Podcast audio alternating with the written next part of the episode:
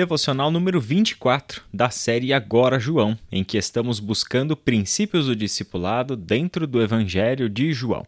Hoje nós vamos ler João, capítulo 16, versículo 33, e depois leremos Romanos, capítulo 8, do versículo 31 até o versículo 39, e já adianto que a leitura que vou fazer é na Bíblia A Mensagem. Então, se você tem essa tradução bíblica aí, feita pelo erudito Eugene Peterson, vale a pena você conferir essa passagem juntamente comigo. Vamos ler então Romanos 16, 33, em que lemos o Senhor Jesus dizendo o seguinte: Eu lhes falei tudo isso para que tenham paz em mim. Aqui no mundo vocês terão aflições, mas animem-se, pois eu venci o mundo. Este é um texto muito conhecido de Jesus, palavras dele aos seus discípulos, num cenário muito nebuloso, cenário em que os discípulos já estavam sendo preparados para o pior que estava por vir, pior que era a morte de Jesus na cruz do Calvário. Os discípulos precisavam destas palavras que serviriam como um verdadeiro alicerce sobre o qual eles poderiam edificar as suas vidas. As palavras de Jesus, vida que eram, traziam para esses discípulos todo um repertório de promessas, de palavras de segurança, palavras de afirmação de que Jesus estaria com eles e de que a história não saiu das mãos de Deus. Tudo que estava acontecendo, por mais terrível que fosse, por mais que os dias fossem difíceis, tudo isso estava dentro do plano de Deus e Deus dava a vitória aos seus filhos, portanto, os discípulos sairiam dessa história vitoriosos porque estavam em Cristo. Então, este texto mostra para nós esta palavra tremendamente desafiadora que Jesus dá, preparando-se para a sua própria morte de cruz. Ele chama os discípulos para uma vida ousada, uma vida que consegue manter o ânimo apesar das aflições. E quando Jesus fala dessas aflições, ele já vinha falando de outras coisas que poderiam ser incluídas aqui.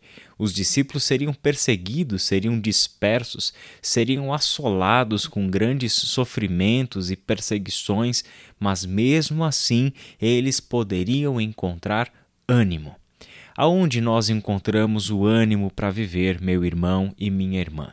Se, como discípulos de Cristo, enfrentamos as angústias deste mundo, se olhar para o mundo e toda a sua injustiça e toda a sua maldade gera em nós a compaixão, a profunda tristeza de ver a humanidade nesta condição, somada à profunda compaixão de ver essa história sendo transformada, de ver essas pessoas sendo perdoadas dos seus pecados e desta forma serem renovadas na sua comunhão com Deus. Tudo isso faz parte da vida do discípulo de Cristo Jesus. Por isso que nem sempre encontraremos o ânimo neste mundo. Podemos até encontrar uma luz no fim do túnel quando alguma coisa na sociedade muda, quando tudo vai indo bem na, na economia, quando a nossa vida pessoal está num tempo de ascendente, mas nem sempre as circunstâncias inspiram a gente para uma vida animada, uma vida cheia de alegria, uma vida em plenitude. Essa é a razão pela qual Jesus alerta aos seus discípulos. O verdadeiro ânimo para a vida está na minha vitória na cruz do Calvário. É exatamente isso o que Jesus quer solidificar na mente dos seus discípulos. Animem-se, animem-se. Este é um mundo de aflições, este é um mundo de perseguições, mas vocês não têm motivos para o desânimo. Quando nós colocamos os nossos motivos nas circunstâncias, aí sim o desânimo nos engole. Mas quando colocamos a fonte que nos anima na vitória de Cristo, aí sim nós encontramos aquilo que precisamos para seguirmos em frente com a cabeça erguida, apesar de todos os sofrimentos e aflições que nós, como discípulos de Cristo, tendemos a enfrentar nesse mundo. Somente na medida em que amamos como Cristo amou é que teremos a experiência das aflições. Somente quando nos mantemos como discípulos de Cristo é que entendemos de que tipo de aflições ele está falando neste texto. Não são apenas as aflições às quais toda a humanidade está sujeita, mas as aflições por sermos os agentes de Cristo no mundo e por esta razão rejeitados, porque amamos e até mesmo as lideranças religiosas, assim como no tempo de Jesus, no nosso tempo, estão cegadas para ver a prática deste amor.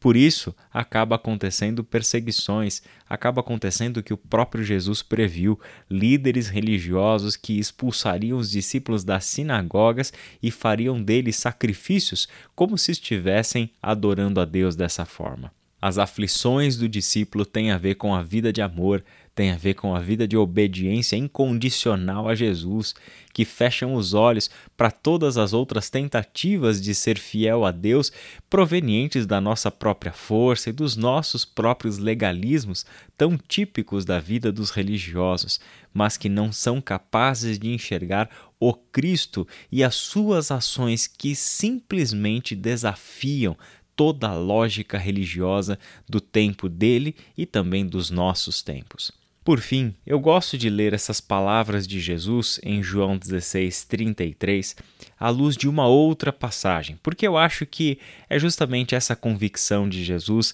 tenham bom ânimo, eu venci o mundo, convicção que ele transfere aos seus discípulos, que ele quer alimentar a mente e o coração desses discípulos.